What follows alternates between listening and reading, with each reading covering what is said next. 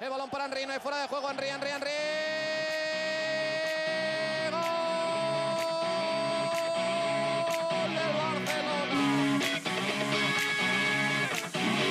Esto es Mets de un club. En esta sala eres el puto jefe, el puto amo, eres el que más sabe del mundo y yo no quiero ni competir ni un instante.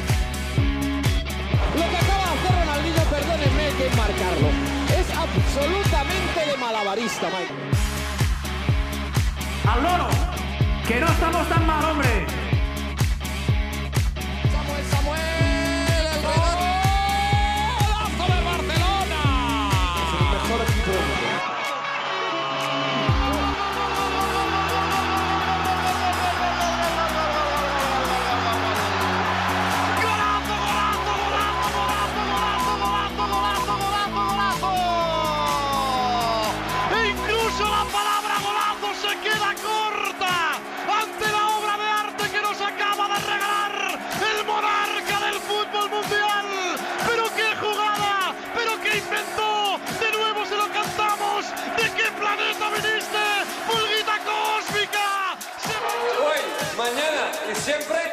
Con el Barça en el corazón.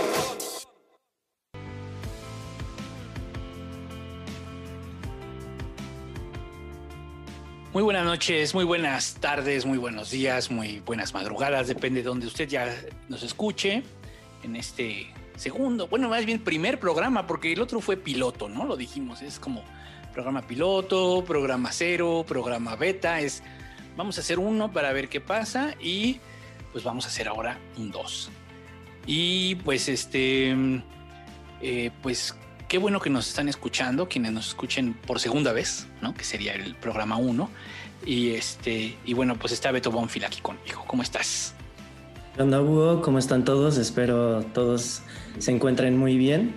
Y pues si están aquí es porque les gustó el programa piloto. Así que espero que nos sigan escuchando porque pues a nosotros nos gustó, entonces ya le estamos dando. Así es. Este, y bueno, pues estos parones de ahorita solo vamos a hablar de un partido de fútbol, o sea, solo vamos a hablar. Se supone que aquí vamos a tener siempre como tres o cuatro partidos para comentar, porque son 14 días, y resulta que solo vamos a hablar de uno solo que hubo, que fue el del Barça contra la Real Sociedad, porque hubo parón de selecciones, ¿no? Las, y, y es necesario los parones de selecciones. ¿Tú qué piensas? Bueno, eh, son necesarios en el sentido de que son, se supone que este parón fue para eliminatorias mundialistas. Hubo eliminatorias en Europa, se jugaron eliminatorias de CONCACAF, también me parece que Asia y África. Lo que, lo que sucedió, lo chistoso es que los clubes europeos no quisieron prestar a sus jugadores sudamericanos. Entonces, por el COVID, obviamente, porque si los enviaban para el continente americano, al regresar tenían que hacer una cuarentena de 10 días, bueno, estar aislados durante 10 días. Y obviamente los clubes ahorita en la recta final de la temporada no, pero no iban a permitir, bueno, no se podían permitir perder 10 días a sus mejores jugadores, ¿no? Entonces todos eh, como que se pusieron de acuerdo y dijeron, no, no vamos a prestar a nuestros jugadores. Y a la Conmebol eh, no le quedó más que cancelar las eliminatorias sudamericanas de este parón FIFA. Entonces no hubo, no hubo eliminatorias sudamericanas. Entonces se impone the money, ¿no? El dinero se impuso. Así es. Tú tienes más dinero, tú decides cómo son las reglas. Para ti aplican, pero para ti no. Órale. Así es. Y de hecho, primero a mí se me hizo raro como que no iba a haber ningún partido y ya luego me enteré que, que fue por eso. porque porque la- los equipos de la UEFA dijeron, no, a nosotros no nos quitan a nuestros jugadores. Solamente prestaron, obviamente, pues para los enfrentamientos que iban a hacer allá en Europa. Por eso ¿Pero que no hay COVID en Europa o cómo? Pero es Yo que me ahí, perdí. ajá, ahí no los hacen hacer la. eh, el- no, no, no, lo- no los obligan a aislarse 10 días cuando regresan a su club porque no salieron de Europa. Insisto que no hay COVID en, en Europa o cómo. Me perdí. En fin, en fin. Pues este. Pues el primer. Vamos a hablar de cultura Barça, ¿no? Para empezar, así es. Cultura Barça, ya saben que empezamos con Cultura Barça y se cumplieron, pues el, el pasado que 24, 24 de marzo fue, ¿verdad? Este, se cumplieron cinco años de la muerte de Johan Cruyff. Entonces decidimos que íbamos a platicar un poco de Cruyff. ¿no? ¿Quién fue Johan Cruyff? Porque es tan importante en la historia del Fútbol Club Barcelona. Entonces, ¿quién fue Johan Cruyff? Bueno, platícanos su biografía de Johan Cruyff. sí, bueno, la, biografía a grandes rasgos.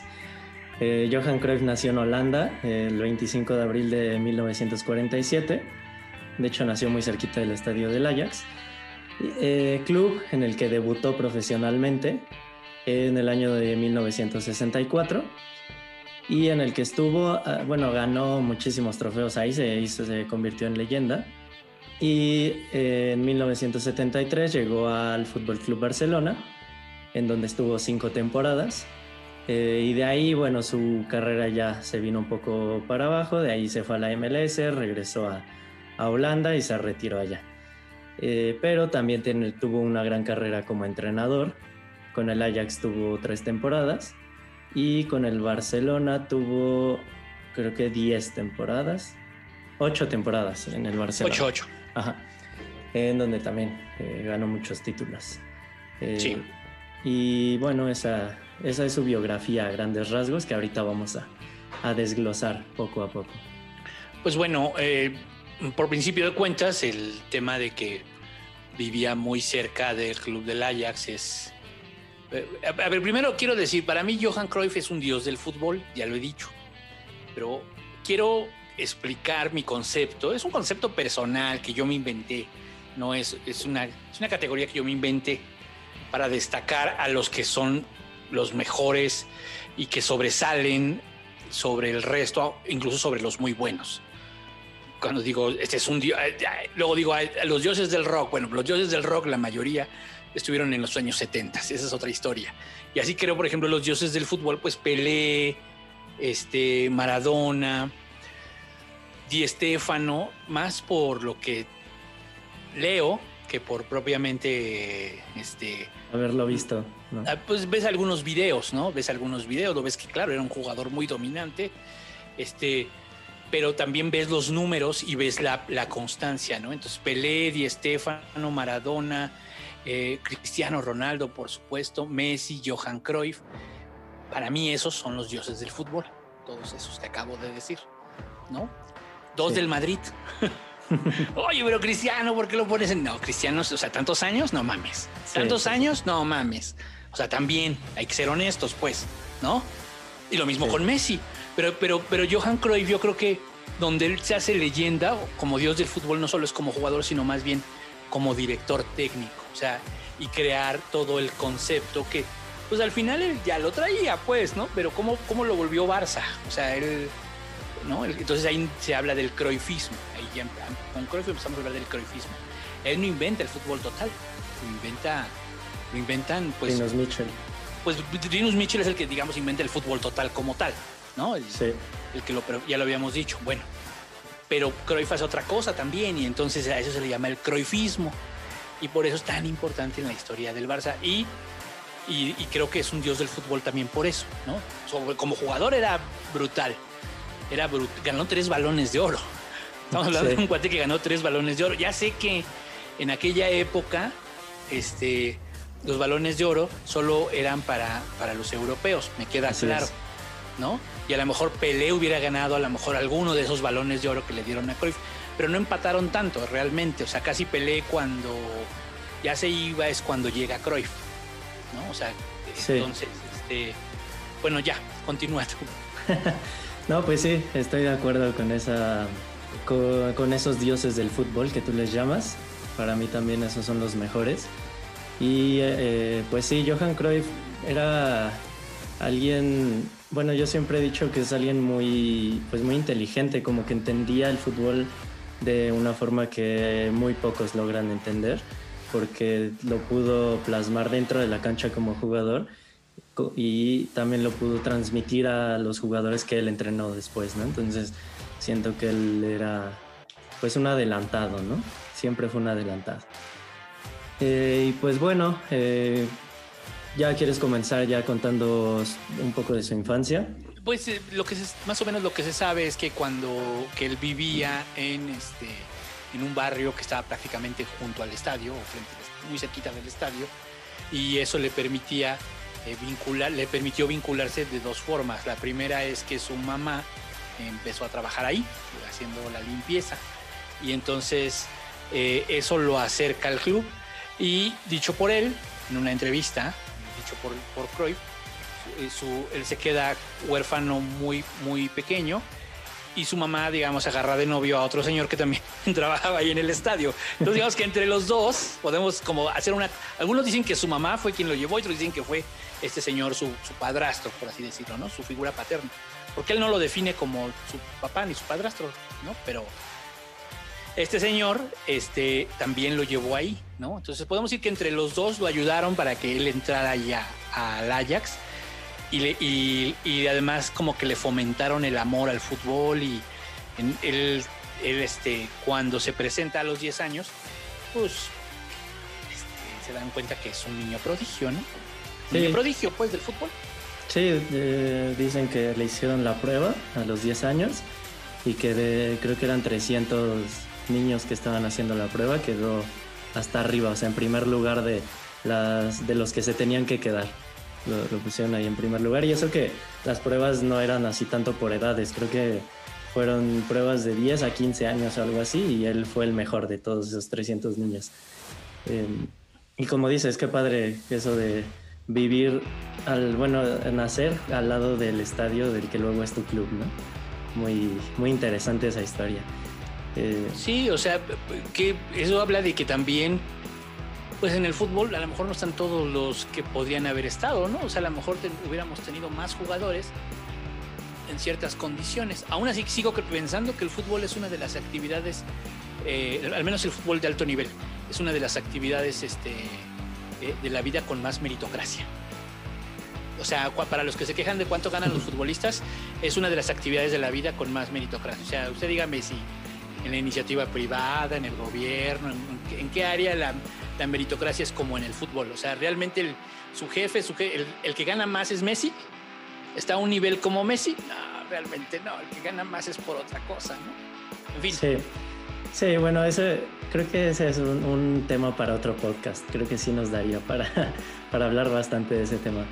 Eh, pero sí, pues lo, haya sido como haya sido, llega al Ajax, ya sea por su es mamá correcto. o por su padrastro, uh -huh. llega a donde tenía que llegar en el 64 eh, y dicen que él, eh, como pues, no tenían mucho dinero cuando él empezó en el Ajax, eh, pues que trabajaba un rato y, o sea, era medio tiempo trabajar y medio tiempo entrenar, pero que, o sea, como no tenían mucho dinero, no tenían mucha, o sea, para comer bien, entonces que era muy flaquito y pues no, o sea, el, sus mismos entrenadores sentían que tal vez no iba a rendir.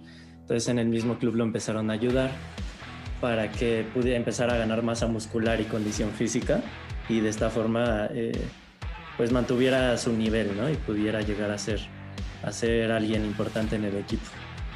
Y pues ya, o sea, uh -huh. digamos, debuta en el Ajax. Este, Rinus Mitchell lo, lo lo adopta pues como parte del equipo este y empieza pues a figurar mucho no entonces pues de repente se da cuenta que dice oye pues yo ya como que como que a este equipo le aporto mucho valor y gano muy poco ¿no? sí. y él siempre muy, muy, muy consciente no una de las cosas que, que no tuvo Croy fue que, que, no fue a la escuela pues o sea llegó un momento ah, que sí. se dieron cuenta durante su adolescencia que era muy bueno para el fútbol y que pues ese día tendría que ser su carrera, ¿no? Y yo creo que es un error, era un tipo muy inteligente, ¿no? Era un tipo muy inteligente, pero a lo mejor esa decisión hizo, o sea, a lo mejor esa decisión hizo que él fuera un, un, un futbolista top, ¿no? Así. Sí. Pero, quién sabe, ¿no? A lo mejor si hubiera estudiado, híjole, no, y que además, digo, eran otras condiciones, ¿no? Si hoy en día hay muchos jugadores que pues también dejan de estudiar para dedicarse al fútbol, eh, no me imagino en aquel entonces cómo se le hubiera dificultado ir a entrenar y, a, y al mismo tiempo estar yendo a la escuela y hacer tareas y este, entregar trabajos, y lo que sea. Eh, y aparte trabajar, ¿no? Porque todavía le ayudaba a su familia eh, fuera de, de las canchas trabajando no sé si le hubiera dado tiempo y como tú dices, quién sabe si hubiera sido el futbolista que, que fue, si hubiera seguido estudiando. Sí, no, no, no, no, no sabemos, pues, pero, pero bueno, al final, pues no, no fue a la escuela, o sea, no dejó la escuela, se dedicó y triunfaron cañón, ¿no? Después de haber solucionado su problema económico, porque él era muy consciente de que decía, no, es que yo no puedo ganar tan poquito.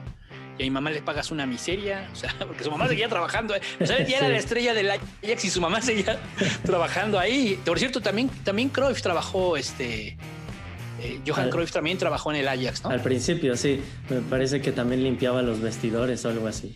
Sí, O sea, es, una, es un arraigo muy fuerte ahí el de él con el fútbol y con el Ajax. Sí, sí, sí, sí. Y bueno, pues con el Ajax ganó seis ligas, seis ligas con el Ajax, cuatro copas y dos balones de oro en esa en su primera etapa con el Ajax. Y tres, tres Champions.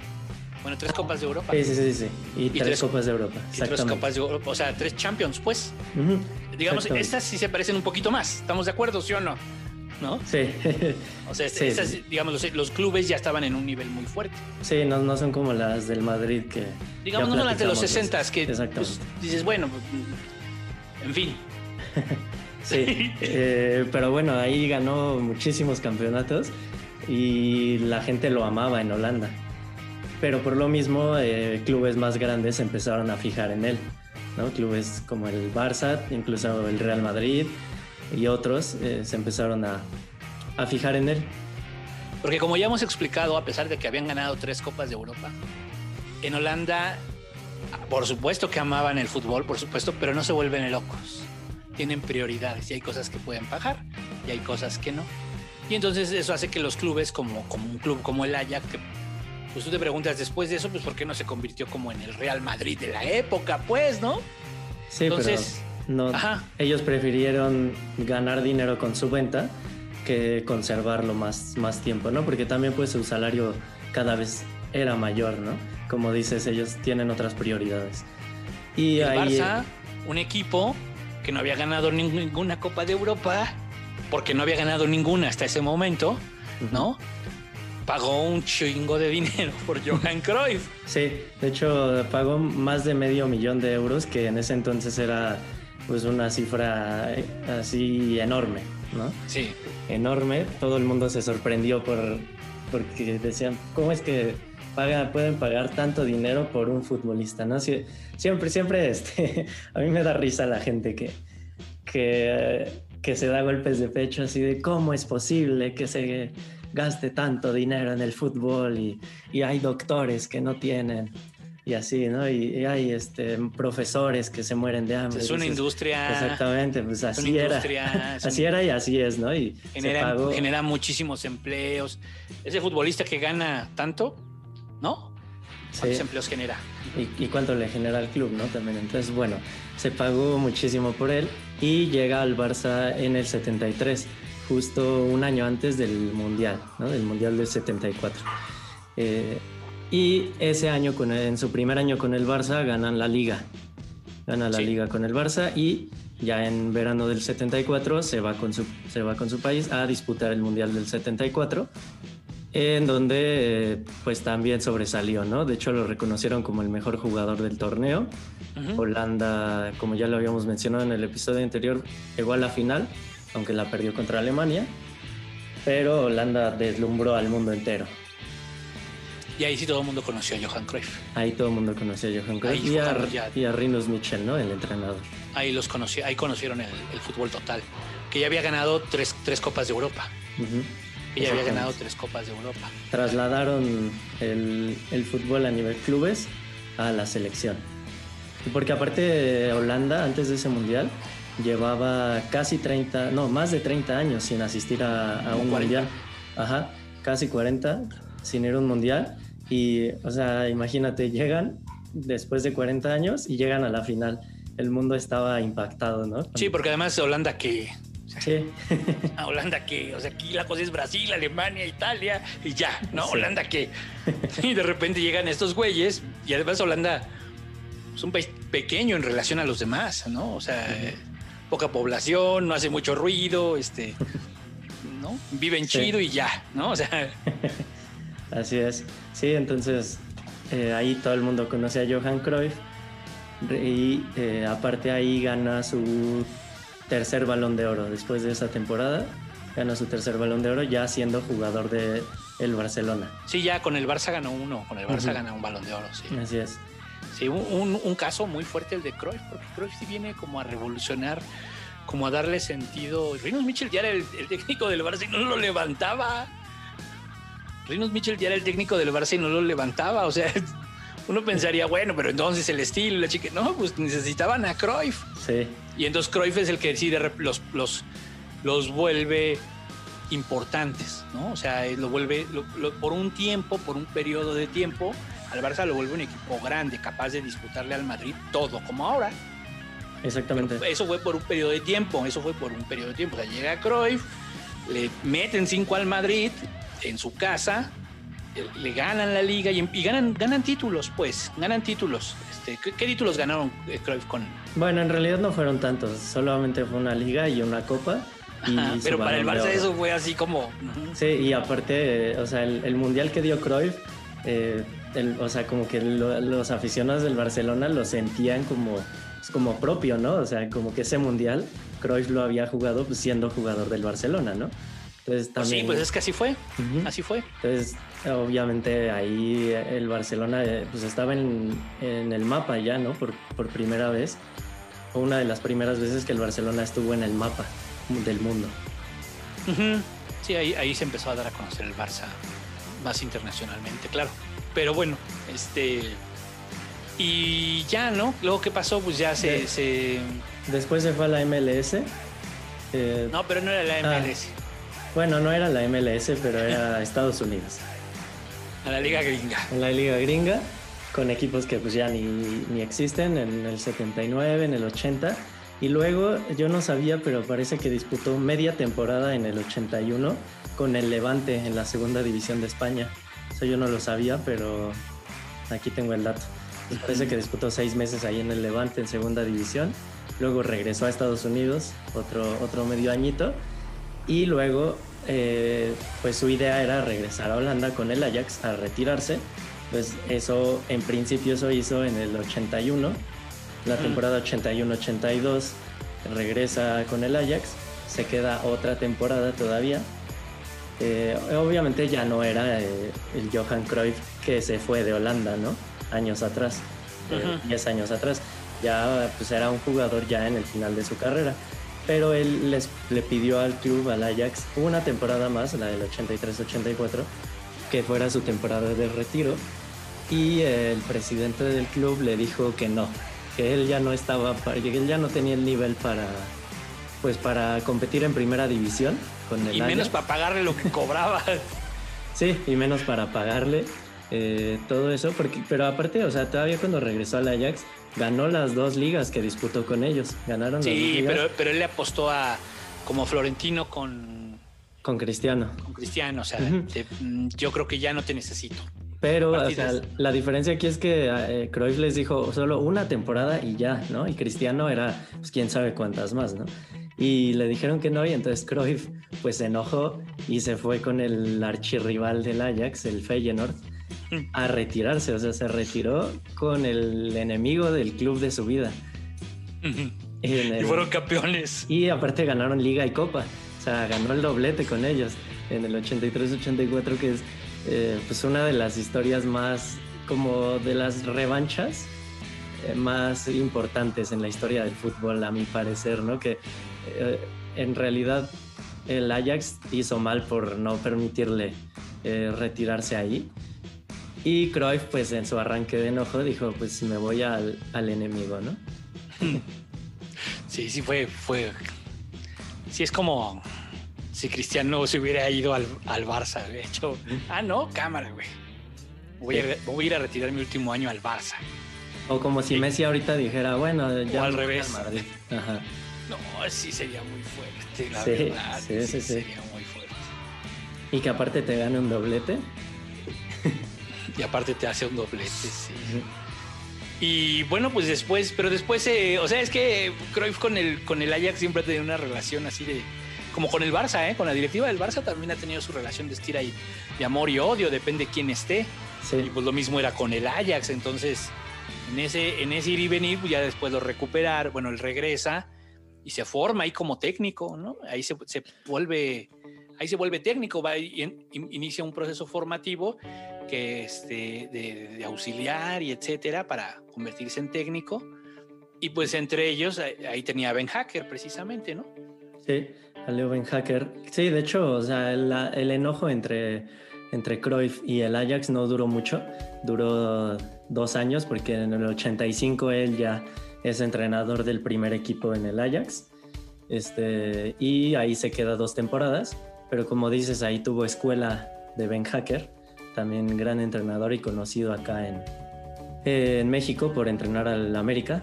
Este, De las Chivas. Ah, y a las Chivas. a las tienes Chivas razón. también. Este. Y no, no es cierto, no estuvo solo dos, dos temporadas, me estoy, me estoy confundiendo. ¿Quién? Estuvo tres temporadas como entrenador en el Ajax. Eh, Cruyff. Cruyff, ajá, estuvo tres Pero temporadas. ganaron un poquito, ¿no?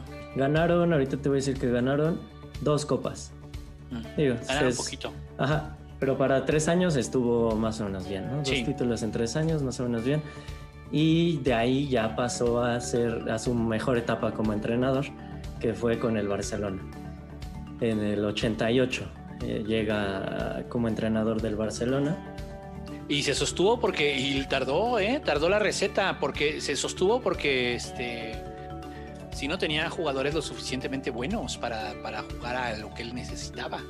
O sea, la neta es que también ahí el Barça fichó duro. O sea, en- en- para ese equipo de Cruyff. eh, por eso mucha gente critica a Núñez, mucha gente tiene el rollo con el presidente Núñez, porque bueno, al final es un presidente que estuvo muchísimos años en, en- el Barça y este y él es el que ficha a Cruyff como entrenador y lo aguanta dos años. También Cruyff ganaba títulos chiquitos, ¿no? Creo que ganaba supercopas y cosas así. Este, Sí, empezó ganando la Copa del Rey. Bueno, en, en su primera temporada no ganó nada. en la primera En blanco. la, ajá. ajá, en la primera en blanco. En la segunda ganó la Copa del Rey. Creo que eso es lo que lo ayuda a sostenerse para un tercer año, En la Ajá. tercera ya ganó la liga. Que es Ahí- cuando ya llega, pero ya, ya tiene armado el Dream Team ahora. sí. Ajá, ahí ya está el Dream Team. En el, en el 90, en el 90-91 ganó la liga.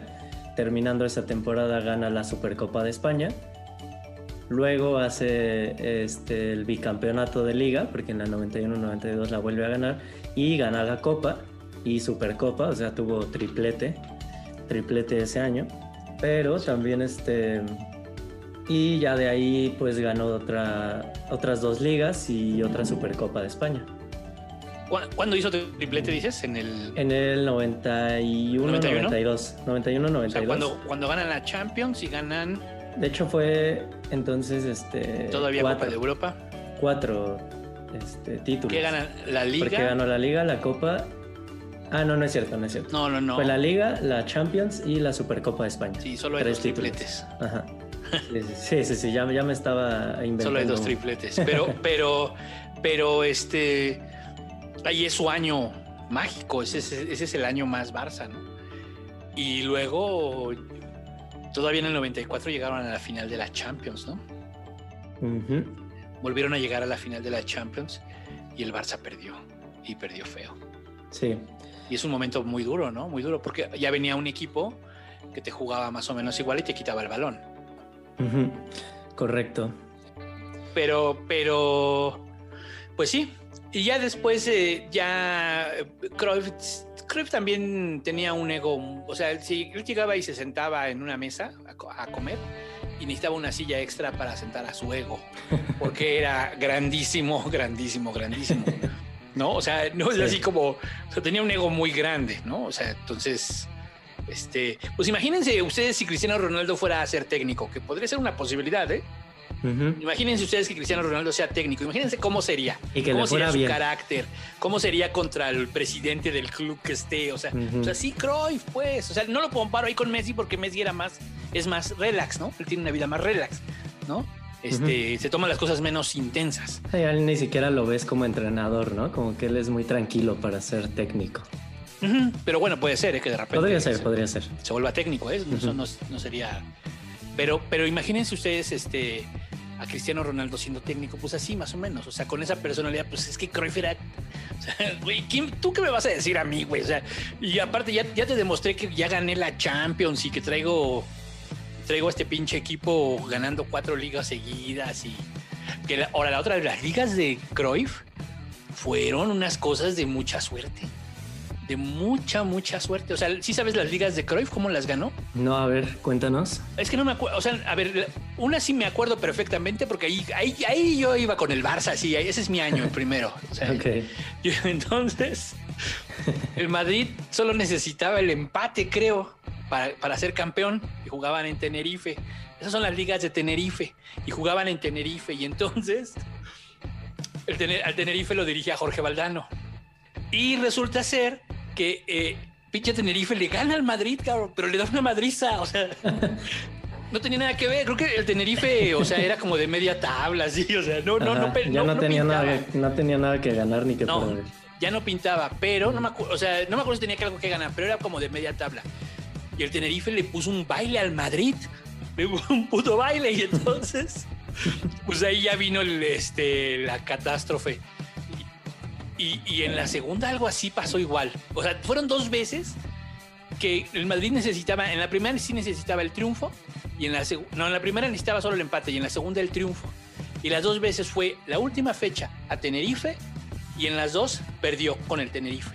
En las dos, de Jorge Valdano. Esas son las, le llama así las ligas del Tenerife.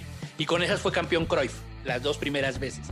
Y luego una tercera, no me acuerdo, no me acuerdo si la, sí, la tercera fue cuando juegan, eh, la, la Coruña iba a ser campeón y se necesitaban solo un gol y les dan un penal y la Coruña lo falla. Y es campeón el Barça de Cruyff. Esto es real. O sea, así fue, así fue las... ¿No? Y ya creo que la cuarta sí la ganaron ya, así. Bien. Bien. Normal. Pero las Ajá. tres primeras fue así de suerte, ¿eh? Tuvo mucha suerte, la verdad. Ok. Y como sea, pues ganó la Champions y jugaron bien. Y llegó un momento que se revienta ya con, con, con Núñez. Y de ahí nace una rivalidad muy cabrona dentro del Barcelona, que es el croifismo y el nuñismo. Y que, lo, y que según algunos sigue presente hasta nuestros días, ¿no? Este, la, la disputa entre el croifismo y el nuñismo. Yo no estoy muy seguro de eso, pero sí, digamos, sí hay como dos, allí nacen los dos bandos y esos dos bandos, digamos, sí, siguió habiendo dos bandos siempre. No, no, no estoy seguro si son los mismos, los de Bartomeu y Rosell con Núñez. Yo digo que no, pero muchos dicen que sí. Y el otro, y el croifista, que es la Porta, este, Cruyff, eh, Pep, etcétera. Sí.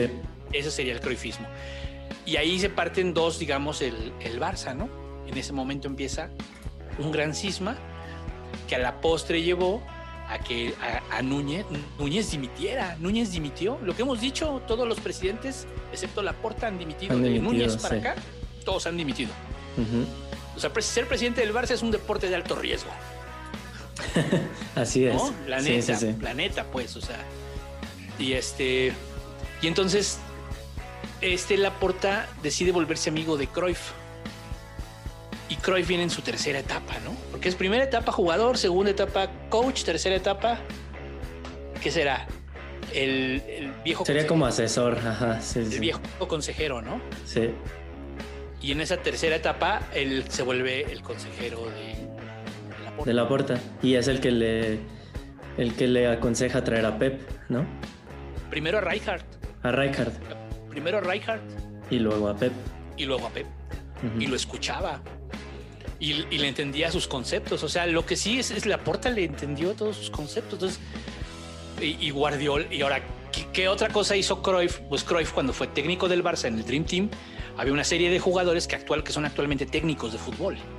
La mayoría, o sea, bueno, muchos de ellos son técnicos de Muchos, fútbol muchos.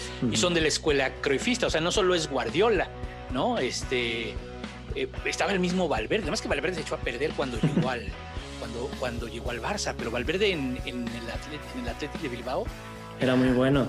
Sí. era, era un buen equipo, era un Sí, equipo sí, que jugaba cruyffista, jugaba muy bien, Ujú. ¿no? Este Koeman, por supuesto, el, el actual técnico del Barça, y no estoy muy seguro si Luis Enrique, si Luis Enrique todavía estuvo con Cruyff o si Luis Enrique es más de bancal. Me da la impresión que Luis Enrique es más de bancal. Pero, pues obviamente el, el estaba muy arraigado. Sí, claro. Pues viene primero, viene primero este Ujú. y, y, luego platico, bueno, no sé si sea el momento, pero por ejemplo los, los del Milan, los tres holandeses del Milan, Rijkaard, Gullit y Van Basten, eh, eran grandes fans de Cruyff, aunque nunca lo tuvieron como, Como entrenador. como entrenador y ellos querían mucho que en el 90 y ¿qué fue? En el en el, en el, en el Mundial de Italia 90 Cruyff fuera el entrenador de este de Holanda y no no no o sea este, dicen que el Rinus Michel lo bloqueó Ujú. para que no fuera entrenador que Rinus Michel lo bloqueó y por eso pusieron a Ben Hacker Ok. no lo sé no lo sé Buena Esa es historia. Es, es buena, está buena esa historia. sí ahí luego les contaremos más historias pero bueno Sí. Entonces, este, pues, ¿qué más? Pues creo que ya de su carrera más conocida sería todo. Yo solo tengo ahí una historia de cuando estuvo aquí en México durante 11 meses. Ajá. No sé si te la sabes o si... No, cuéntala. Ah, pues eso ya fue al final de su, de su vida. Esto fue en el 2012. Eh, Jorge Vergara, el ex dueño de las Chivas, porque Ah, sí. él ya falleció, eh, dijo, ay, pues tengo mucho dinero, voy a contratar a Cruyff como, eh, ¿qué- ¿cómo era? Presidente deportivo o presidente de- o di- director deportivo de proyecto, algo así. Pero contrataron a Cruyff, lo trajeron a México para que, para Sí. que le diera un salto de calidad a las Chivas. En 2012 llega y eh, Vergara le dice, pues ahí tienes el club y tú haz lo que quieras, ¿no? Y Cruyff les dijo, ok, pero denme dos años para, eh, para tener resultados, ¿no? Porque pues, uno, bueno, sabemos que las Chivas ya tienen muchos años que no son un gran equipo. Entonces pues, las Chivas andaban mal. ¿Y por qué lo dices dijo, "Haz lo que sonriendo quieras". cuando lo cuentas? Eh, porque, pues porque es la verdad. este, y eh, Cruyff trae como entrenador a John Van Chip, Ah, sí. eh, lo trae a las Chivas, pero en 11 meses, o sea, Vergara se- no, no le dio el tiempo que Cruyff le pidió y pasaron 11 meses y le dio las gracias. Le dijo, ¿sabes qué? Tu proyecto no me está gustando, no nos está funcionando y pues adiós, ¿no? Porque ellos habían firmado un contrato por cuatro años, de hecho, y le dio 11 meses y adiós. Obviamente pues terminaron peleados. Eh, Vergara terminó diciendo que Cruyff le había vendido a Van Chip como, pues, como el mejor entrenador del mundo y pues que en realidad no era muy bueno. Y Cruyff eh, salió diciendo que, que eh, dijo, el principal problema de las Chivas es Jorge Vergara, porque un equipo grande no puede ganar tres títulos en 40 años, no nos engañemos. Una frase icónica en el fútbol mexicano, dicha por el gran Johan Cruyff, eh, que pues sí, te- te- eh, lo, lo trajeron y terminó todo mal. ¿Quién lo diría? ¿Y, y qué dice Pep de, de, del América? Eso luego lo platicamos, ¿no? Ah, eso sí no sé, ¿eh? Pero Luego pues, lo lo- luego lo platicamos cuando toque el capítulo de Pep. Cuando toque la historia de Pep. Bueno, entonces, este, pues ya, eh, ah, le dan la medalla, le dan una, un título de presidente, de una insignia de presidente de honor del Barça. Ah, sí, sí. La sí. da, se la da la porta y luego llegó Rosell y dijo que no había sido derecho y que estaba y que no son de las chingaderitas que hacían Sí, así sí, sí, sí. la guerrita de baja intensidad o sea ya lo tienes ahí pues ya güey o sea qué te cuesta que presidente o no pues sí güey pero el que manda soy yo pues sí cuál es el problema Pues sí, sí. ¿no? Entonces, esas pinches así, detallitos, ¿no? Detallitos. eh, porque por eso dicen que esos son los nuñistas, ¿no? Porque ellos son anti-Cruyff, o nadie Ujú. podría ser, ¿no? Pero esos detallitos así, entonces le quitaron, le quitaron la. Bueno, se la ¿no? desconocieron y Cruyff que se enoja y que va y que les entrega su. Aquí tienen su mugrosita. Sí, y, se enoja. y unos años antes de eso fue que el Ajax le puso su nombre al estadio, ¿no? El estadio del Ajax se llama Estadio Johan Cruyff. Y, y Cruyff se ha ido convirtiendo como en una, en una, sí, en una leyenda, en una, tanto en Ajax como en, En el Barça. como en el Barça. O sea, es, porque al final pues también él tiene una historia muy fuerte de como jugador en, en el Ajax, ¿no? Es eso, es eso, ¿no? Como jugador en el Ajax y como entrenador en el Barça. ¿no? Así es. Es, es eso, pero también en el Barça tuvo una etapa en donde esta es muy importante, la etapa con la porta, ¿no? Como gran, como viejo consejero. Y sí, Así le tienen es. un gran reconocimiento a Cruyff. que- y es, es muy, este, pues es muy bonito. Es una historia de, de- de- lamentablemente murió de cáncer de pulmón. En algún momento le dio un infarto. Una vez le dio un infarto y entonces, este, ya no, porque él fumaba mucho. y Entonces le, le dio un infarto. Ya después salía con paletas de estas Sí, las Tootsie Pop, ¿no? Tutsi, es que no sé cómo se llama en otros países, pero en México las conocemos como Tutsi Pop. Nos busque usted en Google Tutsi Pop, Tutsi Pop, y ya. Este sabrá de qué tipo de paletas salía con estas, este, eh, Cruyff y, y luego, pues lamentablemente murió de cáncer de pulmón. Sí le detectaron cáncer de pulmón en 2015 y pues duró muy poco tiempo, este, de, de una vez que se anunció que tenía cáncer de pulmón a que murió fue muy, fue muy rápido, fue así como que no hubo, la neta no hubo mucho tiempo, fue triste. Y yo siempre he contado la anécdota de que el, el Barça venía del triplete, el Barça venía del triplete, del triplete de este de Neymar Messi, del triplete, Juárez. Ujú. De la MSN. del triplete de la, de la MSN, pero en ese triple, no, pero también en esa pues todavía estuvieron Xavi e Iniesta. No hay que olvidarlo. Sí, ese claro. estuvieron Xavi e Iniesta. Busquets, ¿no? O sea, sí, sí, los de arriba muy espectaculares, pero los otros seguían siendo los mismos que siempre venían ganando. O sea, tampoco, ¿no? Exacto, O sea, sí. ¿Quién conectaba el balón arriba? Bueno, y entonces, este, eh, viene de ese triplete y al año siguiente, a la temporada siguiente, empiezan jugando como, como una máquina, una máquina así brutal. Contra el equipo que quisieras le ganaban. Eran una cosa, una planadora. Bueno, le meten cuatro al, al, este, al Madrid en su, en su casa.